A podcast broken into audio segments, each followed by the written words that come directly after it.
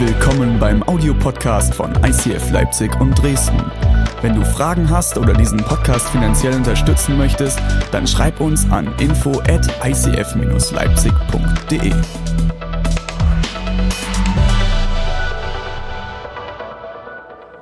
Lieben wie Jesus. Erinnert ihr euch noch an die Predigtserie? Schon ein paar Sonntage her, ne? Wir hatten zwischenzeitlich Grand Opening in Dresden. Wir hatten Muttertag mit Le Mans. Wir hatten Heiko Kienbaum letzten Sonntag aus dem ICF Berlin da. Also, wir haben eigentlich noch eine Predigtserie. Und die werde ich mit uns heute gemeinsam abschließen. Lieben wie Jesus. Wir haben zwei Predigten gehabt. In der ersten Predigt habe ich uns mit in das Thema Vergebung hineingenommen. Wenn wir lieben wollen wie Jesus, müssen wir vergeben, wie uns vergeben wurde. Wenn du die Predigt nicht gehört hast, und ich sehe das an den Podcast-Hörerzahlen, dann hört die mal noch. Die war sehr gut. Aber ich fand die zweite Predigt noch besser. Die zweite Predigt war, also die erste Predigt war sehr persönlich. Da habe ich sehr viel aus meinem eigenen Leben erzählt. In der zweiten Predigt haben wir uns damit auseinandergesetzt, was es heißt, als Kirche wahre Gemeinschaft zu leben. Und jetzt, als ich das gelesen habe und auch der Podcast veröffentlicht wurde, habe ich gedacht so, wahre Gemeinschaft leben, uh, klingt ja wieder typisch, uh, christlich. Leute, ich glaube, dass es nicht die typische Predigt war, sondern dass es noch mal eine ganze Ecke tiefer ging, was eigentlich Gemeinschaft ist und warum Gott dich und mich zur Gemeinschaft geschaffen hat. Und wenn wir lieben wollen wie Jesus, dann müssen wir in Gemeinschaft leben, so wie Jesus es uns vorgelebt hat. Lade dich auch an dieser Stelle ein, noch den Podcast zu hören, wenn du es noch nicht getan hast. Heute werde ich die Predigtserie mit uns abschließen. Und das Thema heute, wie ihr schon ein bisschen in dem kleinen Clip sehen konntet, wird sein, er wäscht die Füße. Was es damit auf sich hat, werden wir gleich gemeinsam sehen. Ich lese nochmal die Verse aus dem Johannes 13, 1 bis 3. Das Passafest oder auch Pessach stand nun unmittelbar bevor. Jesus wusste, dass für ihn die Zeit gekommen war, diese Welt zu verlassen und zum Vater zu gehen. Darum gab er denen, die in der Welt zu ihm gehörten und die er immer geliebt hatte, jetzt den vollkommensten Beweis seiner Liebe. Er war mit seinen Jüngern beim Abendessen. Der Teufel hatte Judas, dem Sohn von Simon Iskario, bereits den Gedanken ins Herz gegeben, Jesus zu verraten. Jesus aber wusste, dass der Vater ihm Macht über alles gegeben hatte und dass er von Gott gekommen war und wieder zu Gott ging.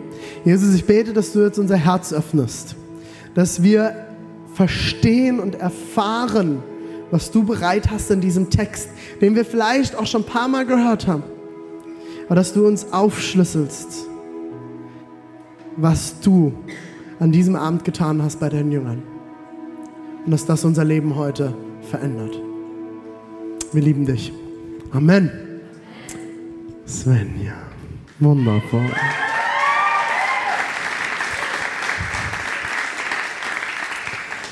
Ich weiß nicht, was in dem. Lass mal dein Schwänzchen noch hier. Ich nehme es mal ab. Legen wir mal hier hin. Gut. Ich weiß nicht, was bei dem einen oder anderen im Kopf schon passiert ist, als er jetzt gerade die Geschichte gehört hat. Das sind solche Geschichten, wenn ich die höre. Und ich bin jetzt nicht mal christlich aufgewachsen. Ich bin nur irgendwann in eine christliche Kinder- und Jugendgruppe reingekommen. Aber das sind so Geschichten, da geht bei mir direkt das Licht aus. Kenne ich, habe ich gehört, verstanden, reicht. Das sind auch so diese Bibelstellen, wenn man daheim äh, Bibel liest, was ihr vielleicht hoffentlich auch ab und zu macht, wäre empfehlenswert, äh, dann liest man so und denkt so, äh, schon wieder. Vielleicht bist du aber auch da und du hast diese Geschichte zum ersten Mal gehört und für dich ist das was Neues. Egal, ich will euch ermutigen, macht nochmal eure Ohren auf und eure Herzen auf. Es wird richtig lustig noch, okay? Ich habe noch ein bisschen was vor. Und es wird, glaube ich, sehr tief. Also ich glaube es nicht nur in Dresden wurde es heute Morgen tief und es ist dieselbe Predigt. Von daher glaube ich, dass Gott heute wirklich was vorhat. Ich will ein bisschen in den Text reingehen und euch versuchen zu erklären, in welchem Kontext das Ganze passiert, was hier beschrieben wird. Ich weiß nicht, wie viel du Bescheid weißt und wie du zum Beispiel Bibel liest. Es gibt ja so Leute, die sagen, Jesus, ich brauche eine Antwort, nehmen die Bibel, nehme ich, passt. Was steht da? Sprüche 25, letzter Vers. Lieber unter einem Dachwinkel wohnen mit einem tropfenden Dach als mit einem ständig nörgelnden Weib in einem großen Haus. Boah, Jesus, das ist mein Vers. Was soll ich jetzt damit machen, außer ihn meiner Frau zu zeigen? Du kannst zur Bibel lesen. Das Problem ist, das wäre jetzt vielleicht noch ein sehr lustiger und interessanter Vers. Aber was machst du, wenn du das Ding aufschlägst und du landest bei irgendeinem Vers irgendwo und dort heißt es, tötet die Philister? Jesus, welche Philister denn jetzt? Was willst du mir jetzt damit sagen? Die, äh, was ist denn ein Philister? Ein Insekt oder was? Und dann stehst du dumm da.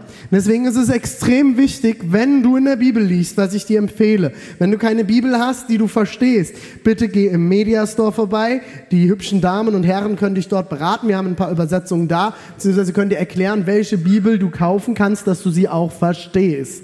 Weil es gibt Übersetzungen, die sehr, sehr gut zu verstehen sind. Zum Beispiel die neue Genfer Übersetzung, aus der ich heute arbeite. Die haben wir, auch, haben wir auch hinten, oder? Die haben wir, verkaufen wir hinten. Könnt ihr gerne vorbeikommen. Wir machen damit kein Geld, sondern das ist ein Mediastore, der euch dienen soll, alright? Interessant ist es, wenn man in der Bibel liest, sich mal anzugucken, was passiert denn da drumherum? Was ist denn hier die Geschichte? Und wenn wir uns diese Story anschauen, da gibt es einen kleinen Kontext am Anfang. Das Passafest stand unmittelbar bevor. Was ist das? So, jetzt alle Israel-Freunde, ihr wisst Bescheid. Und alle, die schon länger in irgendwelchen Gemeinden unterwegs sind und vielleicht auch schon mal Pessach gefeiert haben in ihrer Gemeinde oder mit ihrem Hauskreis oder was auch immer, ihr kennt das. Aber ich will mal noch ein Stück weitergehen, mal davon weg, was ist denn eigentlich das Passafest an sich, sondern was ist denn da passiert? Die ganze Stadt Jerusalem hat eine Woche Party gemacht. Alle Juden sind aus aus dem ganzen Land, aus ganz Israel und umliegenden Ländern, alle nach Jerusalem gekommen. Es wurde ein Teil des Zehnten aus dem Tempel genommen. Ist das geil? Und damit wurde gefeiert. Und der Tempel hat Wein zur Verfügung gestellt. Der Tempel hat alles Mögliche zur Verfügung gestellt, um in dieser Woche zu feiern. Die Passawoche, Pessachwoche, dass das Volk Israel aus Ägypten ausgezogen ist. So, jetzt kommen die alle alle Israeliten, alle Juden kommen alle nach Jerusalem, um zu feiern. An euren Gesichtern erkenne ich, ich habe es immer noch nicht verstanden. Leider, das ist, ich, weiß, ich, weiß, nicht, ob ihr das versteht, ne? das sind jetzt nicht 15 Leute, die da zusammengekommen sind zum Feiern. Das war kein Kindergeburtstag. Da war die ganze Stadt voll. Die ganze Stadt war voll. So, jetzt in sind die Juden ja schlaue Leute, sagt man ihnen nach. Und vor allem sehr gute Geschäftsleute. Jetzt kannst du dir ja vorstellen, was passiert, wenn die wissen, die haben ein Geschäft und jetzt kommen Tausende von Leute in unsere Stadt. Das sind dann die Leute, die direkt an jedem Straßenecke einen Rostbratwurststand aufmachen. WGT-Fans hier, Wave Gothic treffen, an jeder Ecke kriegst du in dieser Woche irgendwas. Jeder, also Starbucks, ich habe ja bei Starbucks gesagt, wir haben das, den größten Umsatz im Jahr haben wir am WGT gefahren. Das wissen die alle. Das heißt, jetzt kommen diese tausenden Leute zum Pessachfest in die Stadt. Dann fangen die an, ihre Stände aufzubauen. Falafel stand hier, Hummus stand da, Peter, was weiß ich. Ah ja, Gold und Schmuck, ganz wichtig bei den Juden. Ähm, und dann passierte folgendes: Montag. Montag. Montag. Es kommt eine der genialsten und meiner absoluten Lieblingsstories im Neuen Testament. Die waren ja schlau. Die wussten, die werden alle in den Tempel kommen. Die werden alle kommen zum Tempel, um dort Opfer darzubringen. Weil im Tempel haben wir Opfer dargebracht, um uns zu reinigen von der Sünde. Und das war besonders wichtig auch vor dem Pessachmahl. Also kommen alle irgendwann in der Woche im Tempel vorbei. Und was machen die? Die bauen im gesamten Tempelvorhof ihre Stände auf. Naja, bis sie da reinkommen. Ja, die brauchen ja noch ein Lamm oder ein Täubchen, was man opfern kann. Ja, dann stehen die vielleicht da an, da können sie noch ein paar Falafeln futtern. Wir bauen da unsere Stände auf. Das ist ja sauschlau. Ich würde es genauso machen, oder? Das ist dann wie beim RB-Stadion. Draußen kannst du überall noch irgendwas kaufen. Da noch einen gefälschten Fanschal, da noch irgendwas, äh, Derby-Schals und alles. Alles im Vorhof vom Tempel. Und dann kommt Jesus vorbei. Und Leute, auch diese Geschichte habt ihr vielleicht schon hundertmal gelesen. Aber wisst ihr eigentlich, was da passiert? Ist dir das bewusst? Man liest da so ein bisschen drüber hinweg. So, ja, Jesus wurde ein bisschen sauer und hat da ein bisschen aufgeräumt. Der rastet aus. Der ist völlig außer sich. Also ich, der, ihr müsst euch mal vorstellen, der, der, der rastet völligst aus. Ihr habt meinen Tempel in einen Marktplatz verwandelt und rennt da rum und schmeißt die Stühle um und die Tische. Der rastet völligst aus. Könnt ihr das einigermaßen euch vorstellen? Entschuldigung, Stella. Bist du wieder wach, ja? Der rastet völlig auf und dann packt er sich eine Peitsche und rennt da durch und reißt alles nieder, alle Stände. Könnt ihr euch vorstellen, was mit den Marktleuten los war? Die hatten so einen Hals. Was, ich stelle euch mal vor, was am nächsten Tag überall für Schlagzeilen. Den kannt auf dem Tag jeder. Ich war mal vor ein paar Monaten mit meinen Schwiegereltern und meiner Frau im Alex hier in der Innenstadt frühstücken. Während wir frühstücken, kommt ein Typ rein. Und er rastet völligst aus. Der rennt zu einem Tisch, will diesen Tisch umwerfen und schreit die Leute an, die an dem Tisch stehen, wie so ein wild gewordener Assi. Hunderte, 150 Leute oder sowas waren in diesem Restaurant. Und alle sitzen so. Sollen wir gehen? Was machen wir jetzt? Wir müssen noch bezahlen. Scheiße. Was macht der hier? Der dreht mal. Karl Crazy. Ich kannte den Mann.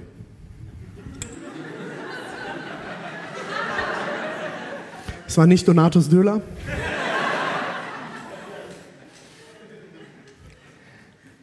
Und es war auch nicht Thomas Eck. Es ist ein äh, junger Mann, der in der Gastronomie in der Leipziger Innenstadt überall bekannt ist. Weil der regelmäßig in irgendwelche Restaurants reinläuft, völlig ausrastet. Teilweise musst du den mit Polizei entfernen lassen. Der war regelmäßig bei Starbucks bei uns drin. Wenn er schon draußen am Fenster konntest ihn schon sehen, dann haben wir schon die, ist schon jemand an die Tür gegangen, hat geguckt, dass er nicht reinkommt. Äh, ist ein junger Mann, der schwerst Crystal Meth abhängig ist und stetig ausrastet. Den kennt in der Leipziger Innenstadt jeder. Jetzt könnt ihr euch vorstellen, Jerusalem ist jetzt damals nicht eine 5-Millionen-Stadt gewesen. Wenn dort ein Typ im Tempel ausrastet, mit einer Peitsche rumrennt, alles umschmeißt und völlig randaliert, das sind die Schlagzeilen am nächsten Tag. Da gab es keine Blockbusters abends im Fernsehen, da gab es nichts Großes. Das ging durch die ganze Stadt. Ey, habt ihr das mitgekriegt? Dieser Bekloppte, dieser Jesus, der ist völlig ausgerastet im Tempel. Der hat alles niedergerissen und so getan, als würde ihm der Tempel gehören. Das war die Schlagzeile der Woche. Und alle waren da. Alle waren in Jerusalem. Das war Montag. Dienstag. Nächste Schlagzeile.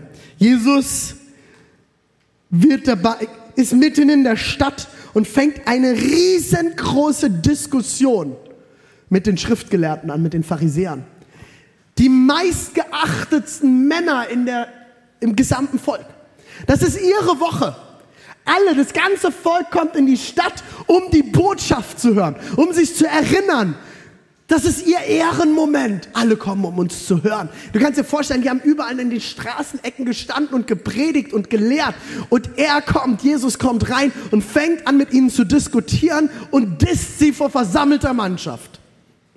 Sag mal, das ist doch der Bekloppte aus dem Tempel von gestern, oder? Mittwoch wird uns nichts berichtet. Wer weiß, was da passiert ist. Man weiß es nicht. Aber wisst ihr was? Ich habe vor ein paar Wochen habe ich mal gesagt, was muss passiert sein zwischen Palmsonntag, wo sie ihm die Palmenblätter ausgelegt haben und ihn empfangen haben, auf dem Esel einreitend nach Jerusalem wie ein König, dass sie ihn eine Woche später an Ostersonntag kreuzigen. Das ist passiert. Das ist die Woche vor der Kreuzigung. Das ist die Woche vor der Kreuzigung. Jesus hat es geschafft, sich in einer Woche vom König zum Gekreuzigten herabzuarbeiten. Weil er nicht gepredigt hat, was die Leute hören wollten. Weil er sich nicht verhalten hat, wie die Leute es gerne gehabt hätten. Er hat sich herabgelassen. Und dann kommt der Donnerstag. Donnerstag trifft Jesus sich mit seinen Jungs zu Hause, in der Wohnung, im Haus. Und das Pessachfest ist da. Ich weiß nicht, was du über Pessach weißt. Die Juden haben so eine Angewohnheit. Ich finde das total genial. Die waren damals schon die besten Pädagogen. Wisst ihr warum? Die haben immer eine, das jüdische Volk hat eine ganz starke Geschichte. Und was die immer gemacht haben, ist, damit die Jüngsten verstehen und sich behalten können, die Geschichte, was das Volk Israel erlebt hat, sind sie hingegangen und haben Feste gefeiert, wo sie symbolisch sich an verschiedenste Dinge erinnert haben. Und beim Pessach erinnerten sie sich daran, dass Gott sie aus der Sklaverei aus Ägypten befreit hat.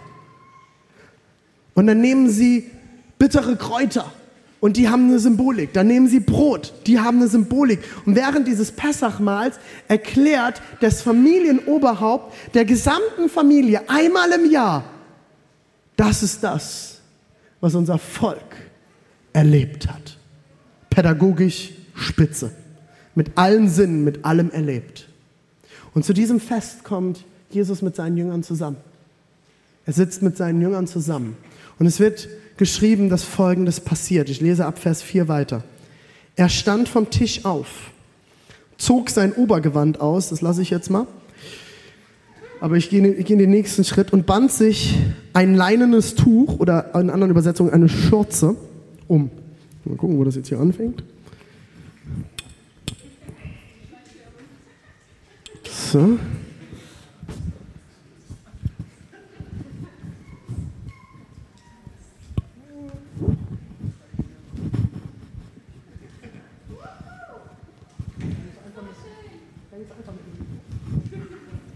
So, für alle Podcast-Hörer, ich habe mir eine wunderhübsche grüne Schürze angezogen mit einem Logo einer Kaffeemarke, die hier nicht genannt wird. Dann nahm er diese Schüssel und dann goss er Wasser in eine Waschschüssel und begann den Jüngern die Füße zu waschen und mit einem Tuch abzutrocknen, das er sich umgebunden hatte. Ich könnte dann einen Stuhl gebrauchen, wer auch immer beauftragt ist, mit den Stuhl zu bringen. Ah, danke, Conny. Und äh, das Wässerchen. Ja, perfekt. Darfst du mir mal reingießen? Einfach da so reingießen. Danke, Priscilla. Ja, mal.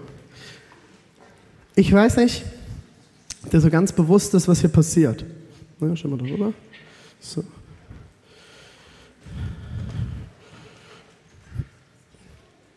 Perfekt. Jesus wäscht seinen Jüngern die Füße. Ist auch so eine, das ist so eine tolle Geschichte. Ne? Oh, habe ich die schon oft gehört. Ist dir eigentlich bewusst, was hier auf einmal passiert? Du musst dir vorstellen, wir leben in Israel. Israel zu dieser Zeit, überall Sand, roter Sand, nicht der allerfruchtbarste Boden. Und was tragen alle? Palästina Rennsandalen, Tempelflitzer, Lederschlappen. Die haben alle offene Schlappen an. Was passiert, wenn du den ganzen Tag im Staub und im Sand rumläufst, wenn du Schläppchen anhast? Die Füße werden dreckig. Jetzt gibt es ein Problem. Ikea gab es noch nicht. Man konnte sich keinen normalen Tisch kaufen. Das gab es zu dieser Zeit noch nicht. Man hat auf dem Boden um eine leichte Erhöhung gemeinsam herumgesessen und hat dort gegessen. Wenn ich jetzt an so einem Tisch sitze und neben mir die Priscilla und ich sitze da am Schneidersitz und halte der Priscilla meine stinkischen Latschen hin und die liegen direkt vor der Petersilie und daneben liegt der Pita-Brot rum und ich habe meine vollgeranzten Füße da liegen. Da hat keiner Bock drauf, oder? Ist prinzipiell dasselbe, wie man Kindern heute beibringt, wascht euch die Hände vorm Essen. Zentral. Damals bist du ins Haus gekommen und dir wurden die Füße gewaschen, bevor du dich zum Tisch gesetzt hast. Ah, macht Sinn, oder? Das ist ein Moment, wo ihr Ah machen könnt. Ah, weil ich, dass ihr noch da seid. Macht Sinn. So, jetzt ist aber das Problem, äh, hat jemand schon mal, Füße, Füße sind eklig, oder? Es sei denn, du bist jetzt Fußfetischist, wir beten für dich. Ist jetzt nicht, also Füße sind jetzt nicht so meine Traumvorstellung von Sachen, die ich regelmäßig sehen muss. So Füße sind halt Füße, das sind Füße. Und äh, meistens jetzt nicht so ästhetisch und auch nicht so wohlriechend. Und manche Leute haben dann noch so Hobbit, so Behaarung auf den Füßen. Also, jetzt muss ich dir vorstellen, die kommen alle und die sind auch noch völlig dreckig und jemand muss denen ja die Füße waschen. Das heißt, wenn du was von dir hältst, wirst du nicht die Person sein, die die Füße wäscht, oder? Was passierte? Die meisten Leute hatten Angestellte dafür. Man hatte Diener oder Sklaven, das war relativ typisch. Und die haben den Menschen, die kamen, die Füße gewaschen. Nicht bei Jesus. Gabriel, kommst du mal zu mir? Ist ganz spontan.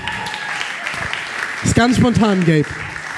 Ich habe gedacht, du brauchst, du brauchst vorm Bassieren noch mal, Bassspielen noch mal eine Runde Fußwaschung. Setze dich mal zu mir. Ganz spontan, ganz spontan. Ich habe sogar Männer-Duschgel gekriegt dafür. Balea Man, Fresh Duschgel. Darfst deine Latschen mal ausziehen? Und dann haben die sich vor Jesus gesetzt und du musst dir jetzt vorstellen, das ist Jesus. Ist dir bewusst, das ist Jesus. Und Jesus kniete sich hin, vor jedem einzelnen seiner Jünger kniete er sich, nahm das Balea Duschgel, jetzt müssen wir so halten, nahm den Fuß, tauchte ihn in das Wasser. Ist gut? Fühlt sich gut an? Ich mach mal ein bisschen noch hier. Beine rasiert? Nee, nicht. Full Service.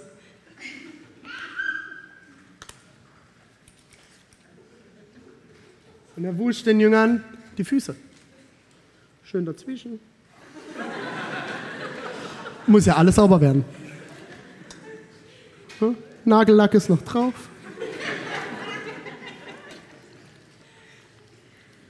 Hornhautbehandlung gemacht.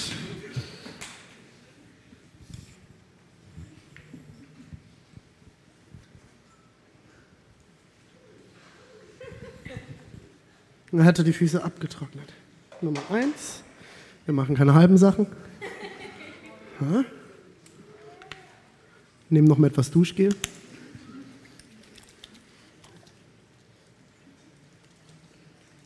Und er wusch jedem einzelnen dieser Jünger die Füße. Und ich weiß nicht, ob dir bewusst ist, was dabei passiert. Siehst du, welche Haltung Jesus dabei hat? Er bückt sich, er kniet sich. Er kniet sich vor jedem einzelnen dieser Jünger hin. Und das Geniale dabei finde ich, ist dir bewusst, wer da alles dabei war? Wir hören und lesen in dem Text, Judas war dabei. Jesus wusste schon während er Judas die Füße wäscht, er sich vor Judas hinkniet, dass er der sein wird, der ihn verraten wird und wegen dem er ans Kreuz genagelt wird. Er wusste, dass Judas noch an dem Abend Geld annimmt und ihn verraten wird. Und er wäscht ihm die Füße, kniet sich vor ihn hin. Es geht gar nicht anders. Du kannst nicht anders die Füße waschen, als sich vor der Person hinzuknien. Der Sohn Gottes, Gott selbst, kniet sich nieder vor dem Sünder. Kniet sich nieder vor der Person, die ihn selbst verraten wird. Er kniet sich nieder vor Petrus. Ist dir bewusst, Petrus? Petrus wird Jesus anschauen nach der Kreuzigung und er wird sagen, ich kenne diesen Mann nicht. Und Jesus weiß das. Er ist Gott. Und er kniet sich nieder vor Petrus und er wäscht ihm die Füße.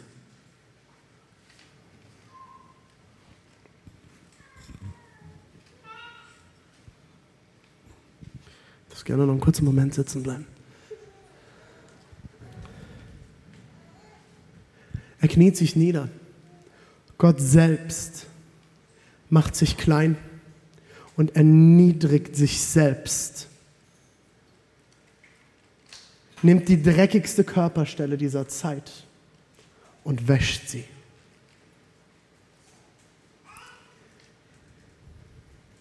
Ich weiß nicht, ob dir das bewusst ist, was hier passiert. In dem Moment, wo Jesus seinen Männern die Füße wäscht, an ihren Füßen kniet, sie reinigt, passiert etwas ganz, ganz, ganz Besonderes. Er spricht ihnen Wert zu. Und so wie Diana vorhin erzählt hat, und deswegen habe ich Gelb unter anderem mit nach vorne geholt. Gelb hat etwas erlebt hier in unserer Kirche und auch hier bei uns im Land, dass er ein Zuhause gefunden hat. Fernab von seinem Zuhause. Ist er hierher gekommen und Gelb ist mir eine Ehre, dir die Füße zu waschen. Ich meine das ganz ernst. Weil das ist das, was Jesus tut. Das ist das, was Jesus getan hat. Er hat seine Jünger genommen. Alle mit ihren Fehlern. Alle mit ihrem Hintergrund und ihren Herausforderungen. Teilweise Fremde in diesem Land. Und wäscht ihnen die Füße und erniedrigt sich vor ihnen. Danke, Geld. Kannst deine Schuhe wieder anziehen. Man darf mir dann gerne das hier einmal abnehmen, dass ich da nicht gleich reinlaufe. Wir müssen noch auswetten, wer das nachher trinken muss. Also meine Schürze, dass ihr mich wieder für ernst nehmt. Dankeschön. Jesus erniedrigt sich selbst und er spricht Wert zu.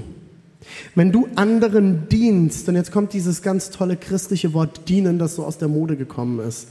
Wenn du dienst, wird Gott Leben verändern und als allererstes dein eigenes. Weil du lässt dich herab. Du kniest, bevor die andere Person das überhaupt begreift. Der Gelb wusste gar nicht, was ich mit ihm da mache und dem Gelb war das vielleicht nur ein bisschen unangenehm. Aber es hat etwas mit mir gemacht. Es hat etwas mit meiner Perspektive getan. Ich schaue nicht mehr herab, sondern ich schaue herauf, sage, hey Gabe, ich wasche dir die Füße. Das macht etwas mit mir. Wenn du anderen Menschen dienst, macht das etwas mit dir. Dienen bedeutet neuen Wert geben. Du stellst deinen Wert hinten an, nimmst dich selbst nicht so wichtig und setzt den Wert einer anderen Person höher als deinen eigenen. Du gibst neuen Wert. Das ist das, was Jesus durch das gesamte Neue Testament macht. Er spricht Menschen, die keiner beachtet und nicht, die keiner wahrnimmt, die keiner mehr wollte, nimmt er und spricht ihnen neuen Wert zu. So hat sich Jesus seine Jünger ausgesucht. Wusstest du das? Wenn du, wenn du in eine Rabbinerschule gehen wolltest, einem Gelehrten nachfolgen wolltest, musstest du alle anderen Schulklassen davor in der jüdischen Schule bestanden haben. Die, wenn du das nicht hast, hast du das Handwerk deines Vaters gelernt. Was waren die Jünger alle vorher? Handwerker, Fischer, verschiedenste Dinge. Und Jesus geht hin und beruft die, die keiner gesehen hat und sagt, folgt mir nach, ich möchte, dass ihr mit mir unterwegs seid. Und die haben da gestanden so, what, ich? Hey, ich bin doch, ich bin doch schon Handwerker, ich habe doch schon versagt, du darfst mich gar nicht auswählen. Und Jesus sagt, ich will dich trotzdem. Und deswegen haben die direkt alles stehen lassen und liegen lassen, haben gesagt, wir folgen dem nach, sofort. Der hat mich ausgewählt, der spricht mir einen Wert zu, der glaubt an mich. Das ist das, was passiert, wenn du anderen Menschen dienst. Und jetzt passt auf, Jesus steht davor und sagt, er könnte sofort sagen, ey Gott, jetzt ernsthaft? Den Petrus? Hast du gesehen, was er für eine Riesenklappe hat? Der soll in meinem Team sein. Hast du gesehen? Judas, bist du wahnsinnig? Das ist ein Dieb. Der wird uns das Geld ausdecken. Ach, der soll auch noch unser Schatzmeister werden, Jesus. Interessant. Du hast ja wieder eine interessante Teamzusammenstellung. Und es gibt ja immer diese Bibelstellen, wo es heißt, dass Jesus sich alleine zurückzieht zum Beten. Wisst ihr, was er da macht? Ich kann euch das ganz genau verraten, weil dem geht es wahrscheinlich genauso wie allen anderen, die irgendwann mal in Leitungspositionen sind. Der zieht sich zurück, so dass es keiner hört und dann steht er vor Gott. Alter, hast du das gesehen? Die sind alle bekloppt.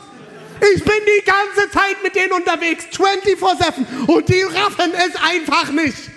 Was hast du mir denn da für ein Team zusammengestellt? Und, so, und Gott sagt, hey, du hast alles, was du brauchst. Ist alles da. Bist du blind? Mit dem Team soll ich arbeiten? Wie soll ich denn damit eine Kirche aufbauen? Und Gott sagt, äh, du hast alles, was du brauchst. Du machst mich wahnsinnig, Vater. Ich habe dem hat's manchmal hier gestanden, weil Jesus war ganz Mensch und ganz Gott.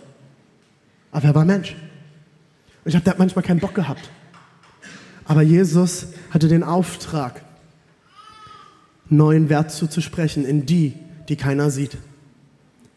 In die, die fehlerhaft sind. In die, die ihn verraten werden. Die sich an ihm versündigen werden. Ist dir das bewusst? Ich habe euch ein Bild mitgebracht von einem Mann. Ihr könnt an dem Bild vielleicht erkennen, dass der Mann obdachlos ist. Er, ich habe ihn kennengelernt, er ist nicht die wohlriechendste Person gewesen. Und habe ich sehr, sehr, ich kämpfe damit immer sehr persönlich sehr stark, weil äh, ich ein sehr krasser Nasenmensch bin. Er hat kein gepflegtes Äußeres und er ist dafür bekannt, in Pirna bei Dresden den ganzen Tag durch die Innenstadt zu streunern, in Anführungszeichen, und geht so von Café und Kneipe zu Kneipe und sitzt dort so lange, bis er rausgeworfen wird. Und wenn er Glück hat, kriegt er was zu trinken oder irgendwas zu essen, was übrig geblieben ist. Und auch dieser junge Mann hat bei, oder dieser Mann hat bei Davids Schwiegervater im Eiscafé regelmäßig sich eingefunden und dahingesetzt. Ich weiß nicht, ob du ein bisschen Ahnung von Gastronomie hast. In der Gastronomie sind es jetzt nicht unbedingt die Leute, die du an deinen Tischen sitzen haben möchtest. Dass sie deine Tische blockieren, vor allem wenn sie nichts essen. Rein wirtschaftlich gesehen.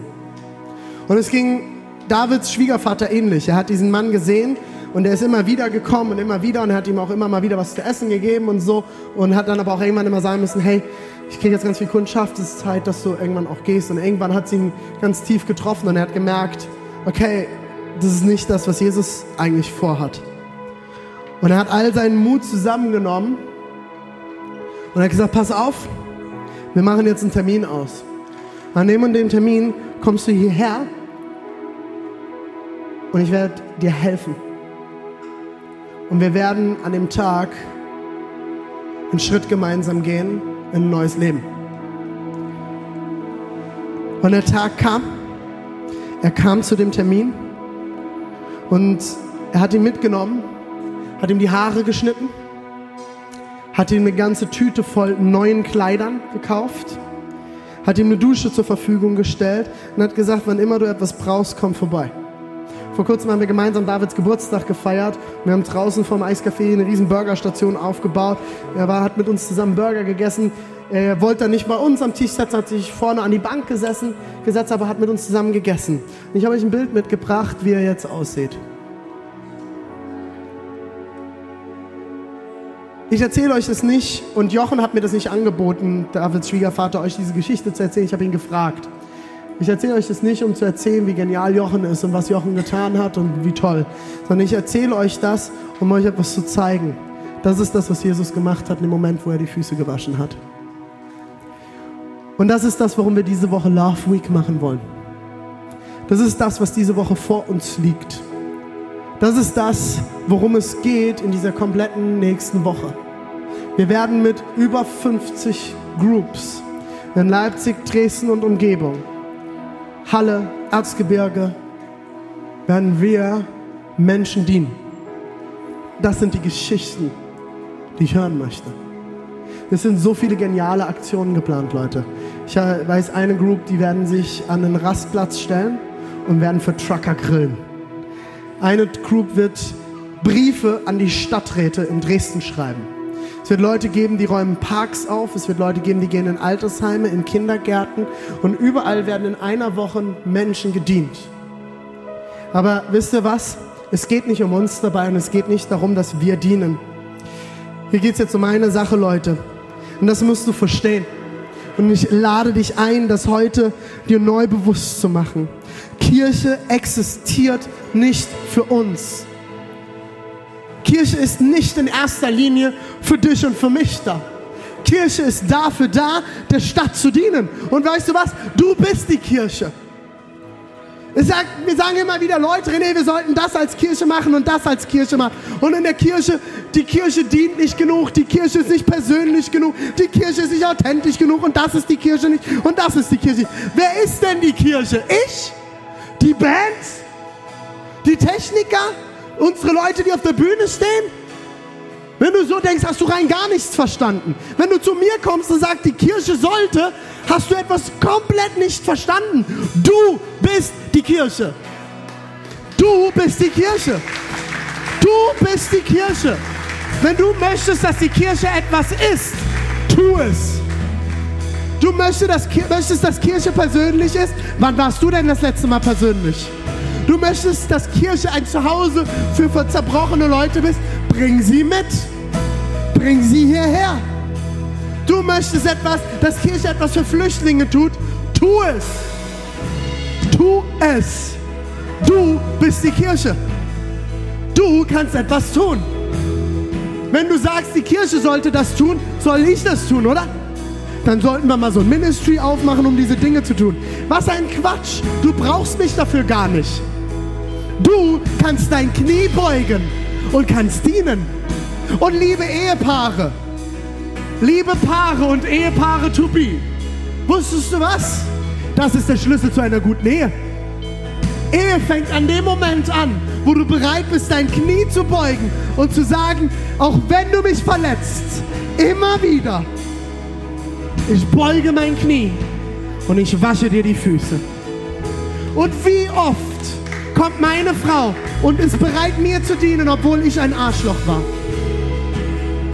Wie oft, wie oft bin ich kein guter Freund? Wie oft höre ich nicht gut zu? Und es gibt immer wieder Menschen, die bereit sind zu sagen, René, ich beuge mein Knie und ich wasche dir genau deswegen die Füße. Und wusstest du was? Das ist deine Aufgabe. Du willst Freunde? Wasche Füße. Beuge dein Knie. Du willst eine bessere Ehe? Beuge dein Knie. Du willst in deiner Partnerschaft wachsen? Beuge dein Knie. Oh René, aber da wird man immer so verletzt. Welcome to the world, my beloved Christian friend. Willkommen in dieser Welt, mein lieber christlicher Freund. Das ist so ein Trend in christlichen Kreisen, der mir immer mal wieder zu Ohren kommt. Ich möchte nicht verletzt werden. Ich, da muss ich ja wieder in die Seelsorge. Was ist das denn bitte schön für ein Denken? Diese Welt wird dich verletzen. Du wirst verletzt werden. Wenn ich dir eins versprechen kann, du wirst verletzt werden, du wirst versagen. Menschen werden dich scheiße behandeln, Menschen werden dich auslachen, Menschen werden dich nicht so behandeln, wie du es eigentlich verdient hast von Jesus Christus. Das ist normal. Das ist völlig normal. Aber was sagt die Bibel? Mehr als alles andere bewahre dein Herz, denn daraus erspringt die Quelle des Lebens, heißt es in den Sprüchen. Wisst ihr, wie oft ich verletzt werde? Je mehr man auf einer Plattform steht, desto mehr Menschen denken, sie dürften einen verletzen. Aber wisst ihr, was es, worauf es dann ankommt? Weißt du, wisst ihr, worauf es dann ankommt? Zu sagen, Jesus, ist dein Herz. Ich mache das nicht für dich, sonst würde ich morgen aufhören. Ich mache das nicht für mich. Es geht hier nicht um mich. Es geht nicht um diese Kirche und nicht um mich es geht um dich. Und ich komme vor dich und selbst wenn diese Personen mich verletzen, ich komme und ich beuge wieder mein Knie. Ich beuge wieder mein Knie. Und ich wasche wieder die Füße. Und ich lade dich ein, das diese Woche zu tun. Ich lade dich, das ein neu zu tun. In deiner Ehe, in deinen Freundschaften, mit deinen Kindern. Kinder können einen zur Weißglut treiben.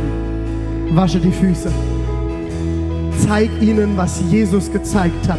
Neuen Wert. Jesus ist auf die Frauen zugegangen, mit denen er nicht hätte reden dürfen und hat ihnen einen Wert als Frauen zugesprochen. Wer waren die Ersten, die Jesus nach der Auferstehung wiedergesehen haben? Frauen. Warum? Weil Frauen keinen Wert hatten in dieser Zeit. Und Jesus hat ihnen Wert zugesprochen. Jesus gibt Wert. Er nimmt die Jünger und spricht ihnen Wert zu. Du hast Macht Du hast Vollmacht in deinen Worten.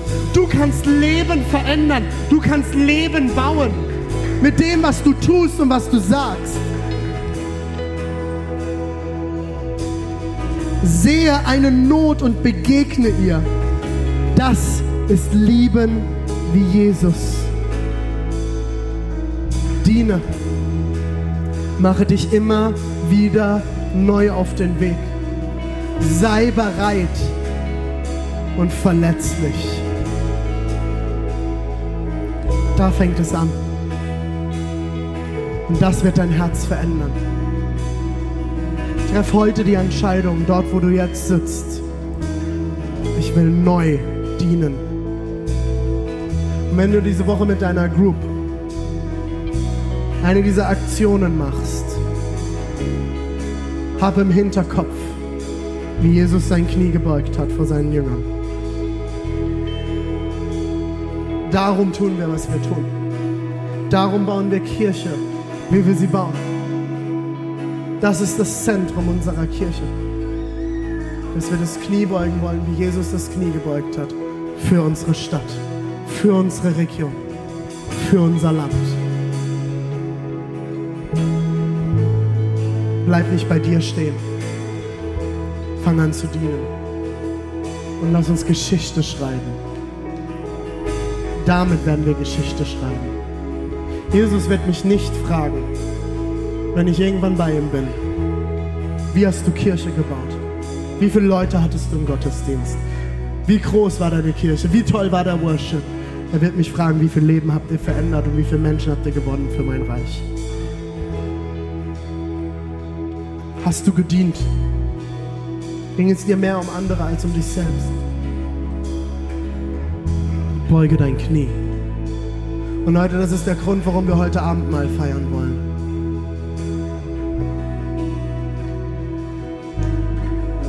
Das ist der Grund. Das ist das, was Jesus an diesem Abend gemacht hat, als er mit seinen Jüngern zusammenkam zum Passamal. Die saßen an dem Tisch und Jesus hat das letzte beziehungsweise in unseren Augen das erste Abendmahl gefeiert. An diesem Abend, nachdem er sich in der ganzen Woche überall unbeliebt gemacht hat. Und dann saßen sie dort beim Essen und er nahm dieses Brot und er brach es und reichte es seinen Jüngern und sagte, hey Männer, das ist mein Leib. Und die Jünger saßen dort mal wieder. Gut. Dieses Passachmal. Was so ist jetzt dieses Brot dein Leib? Das macht überhaupt keinen Sinn. Wahrscheinlich haben Petrus und Andreas gesagt, sag mal, jetzt dreht er wieder völlig durch. Wieso? Was hat das denn jetzt mit seinem Leib zu tun? Und Jesus saß dort und hat wahrscheinlich nur den Kopf geschüttelt und wieder gedacht, ihr habt es nicht verstanden. Aber ihr werdet es verstehen. Es wird der Tag kommen der Tag ist nah und ihr werdet verstehen, dass ist mein Leib, den ich für euch gegeben habe. Zur Vergebung von allem, was war. Vielleicht bist du heute hier und du sagst, René, du hast keine Ahnung von meinem Leben. Soll ich dir was sagen? Richtig. Ich habe keine Ahnung. Ich weiß nicht, was du erlebt hast. Ich weiß nicht, worin du drin steckst. Ich weiß nichts über deine Vergangenheit. Ich weiß nichts. Du weißt es. Und weißt du, wer es auch weiß? Jesus Christus. Und Jesus Christus hat gesagt, dieser Leib ist dafür da, dass du dich daran erinnerst, dass ich heute hier bin und ich spreche dir Wert zu. Dort, wo dir keiner Wert zugesprochen hat. Ich spreche dir neues Leben zu, wo alle nicht an dich geglaubt haben. Ich gebe dir alles in deine Hand.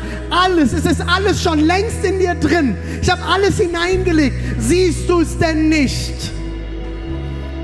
Was war, war.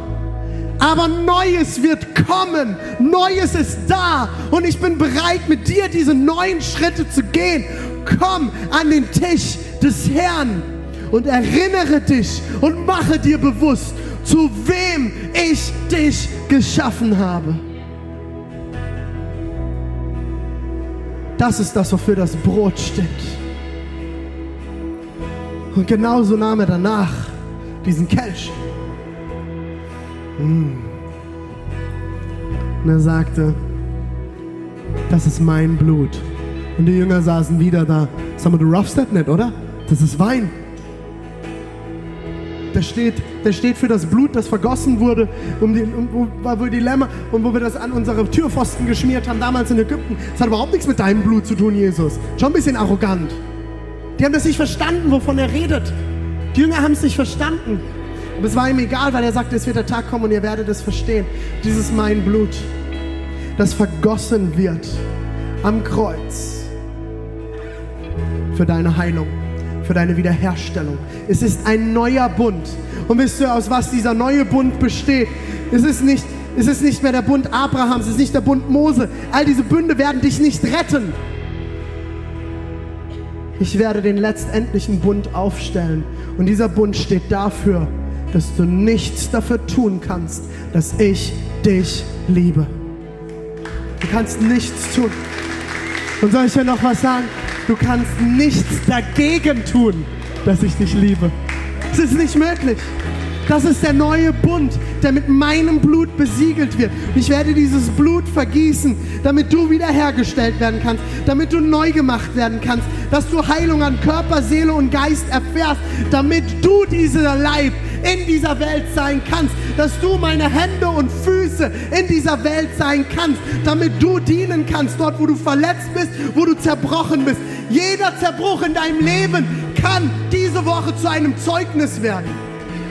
Alles, was du erlebt hast, kann zu einem Zeugnis werden. Wenn du bereit bist, es Jesus hinzulegen. Ist das leicht? Nein! Aber Jesus kann es in Gold verwandeln. Und Leute, ich habe das so viel in meinem eigenen Leben erlebt. Ich könnte euch Geschichte über Geschichte erzählen. Wir erleben das gerade wieder als Ehepaar. Dass Gott den Zerbruch aus unserem ersten Ehejahr, wo ich in einem Burnout war und ein riesengroßer Sack war, wo Jesus aufräumt, wo er aufräumt in unserer Familiengeschichte. Ich habe hab in den letzten Wochen mich damit beschäftigt, wie tief meine eigene Familie im Nationalsozialismus involviert war. Ich habe einen Uronkel, der war in der Leibstandarte von Adolf Hitler. Es gibt Fotos mit ihm und Adolf Hitler auf dem Obersalzberg, wo er immer Urlaub gemacht hat. Die waren Best Buddies. Und ich bringe das vor Jesus und sage, Jesus, wasch das rein. Ich habe das nicht selbst getan, aber meine Familie war daran beteiligt. Und ich will das nicht über meiner Familie haben und ich will das nicht in meiner Familienlinie haben. Dafür bist du gestorben. Dafür bist du gestorben und du wirst es bereinigen. Und es wird keine Vollmacht haben über mein Leben, das wird keine Vollmacht haben über meine Familie und das wird keine Vollmacht haben über meinen Kindern. Wir werden das letzte Glied in dieser Kette sein, das etwas damit zu tun hat, das damit in Berührung ist. Besiegel das heute. Bring Jesus diese Dinge. Bring Jesus das und mach heute Schluss und fang an, dein Knie zu beugen für andere, so wie Jesus es getan hat. Ich werde jetzt ein Gebet sprechen und danach werde ich noch zu einer Gruppe in dieser Kirche heute sprechen. Jesus, ich danke dir jetzt, dass du heute hier bist. Ich danke dir für deinen Leib, den du gegeben hast. Ich danke dir für dein Blut, das du vergossen hast, damit wir neu sein können. Ich danke dir, dass du uns neuen Wert zugesprochen hast. Dass du mir neuen Wert zugesprochen hast. Dass du immer an mich geglaubt hast, wo keiner an mich geglaubt hat. Jesus, ich danke dir, dass du jetzt in diesem Moment hier bist und dass du austeilen wirst, großzügig. dir, dass du Neues zusprechen wirst heute, hier und jetzt. Dass du Neues zu Hause geben wirst.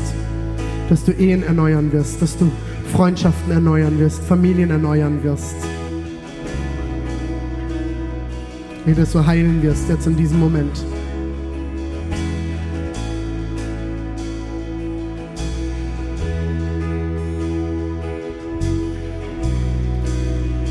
Wenn du heute hier bist Du hast diesen Gott noch nie persönlich kennengelernt. Oder du hast ihn schon mal kennengelernt und du bist weggelaufen. Will dir heute noch mal eins sagen. Gott ist Liebe.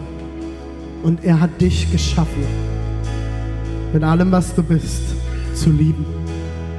Dich selbst, Gott und andere. Das Problem ist du nicht, wir schaffen das nie. Es ist wie wir fahren an dem Ziel zu lieben vorbei. Und dann kommt Tod in unser Leben, Tod in diese Welt. Aber Jesus Christus ist nach diesem Mal verraten worden und ans Kreuz gegangen und den Tod gestorben, den wir in diese Welt bringen. Tag für Tag. Er ist ihn endgültig gestorben. Für dich und für mich. Aber er ist nicht im Tod geblieben, sondern er ist auferstanden von den Toten. Und dadurch dürfen du und ich Hoffnung haben auf ein neues, ewiges und erfülltes Leben mitten im Zentrum unserer Bestimmung zu lieben. Lass uns gemeinsam die Augen schließen, dort wo du jetzt sitzt. Das ist ein Moment der Privatsphäre.